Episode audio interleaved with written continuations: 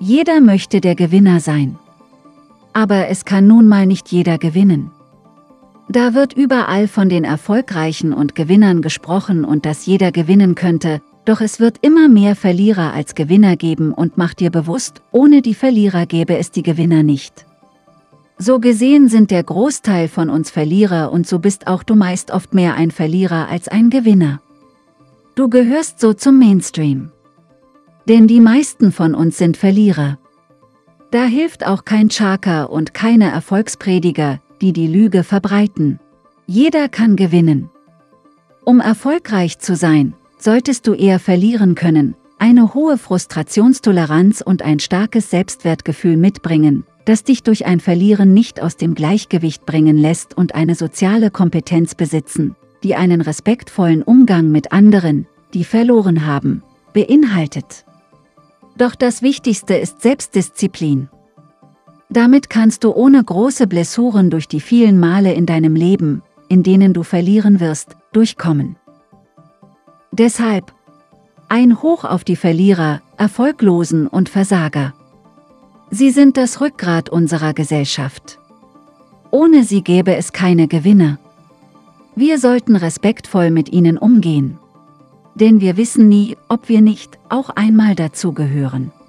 Viele bemerken es nicht einmal, dass sie dazugehören. Sie leben weiterhin in ihrer Illusion. Gehörst du auch dazu? Der Gewinner von heute ist der Verlierer von morgen. Erfolgreichen Menschen Lebenskompetenz zuzusprechen ist ein Trugschluss. Die meisten von ihnen können, wenn sie ehrlich sind, es sich selber nicht erklären. Natürlich kann man allem etwas Positives abgewinnen. Doch steht eine Beurteilung immer im Kontext zum Ziel und so kann auch nur eine differenzierte Beurteilung dies widerspiegeln. Menschen, die aber in ihrem Leben alles und jede Entscheidung als positiv, somit auch Rückschläge und Fehler, bewerten, leben in einer gefährlichen Illusion. Wenn eine ganze Gesellschaft in dieser Illusion lebt, führt es zu schwer korrigierbaren Fehlern. So ein nicht erkannter Fehler kann nur zu weiteren Fehlern führen. Die Verlierer sind immer in der Mehrheit. Ermöglichen erst das Gewinnen und jeder, auch jeder Gewinner, wird einmal irgendwo ein Verlierer sein. Spielt die Einstellung zum Leben auch eine Rolle? Ist es Schicksal oder Zufall, wenn der eine in einem Kriegsgebiet lebt und der andere im Frieden und Überfluss? Ist es selbsterfüllende Prophezeiung oder die Lebenseinstellung, die dazu geführt hat? Deine Einstellung kann sicher etwas dazu tun. Vor schlechten Erfahrungen wird es dich aber nicht bewahren können. Sie zu ertragen wird dadurch vielleicht nur etwas leichter. Jede Erfahrung gibt dir die Möglichkeit daraus zu lernen.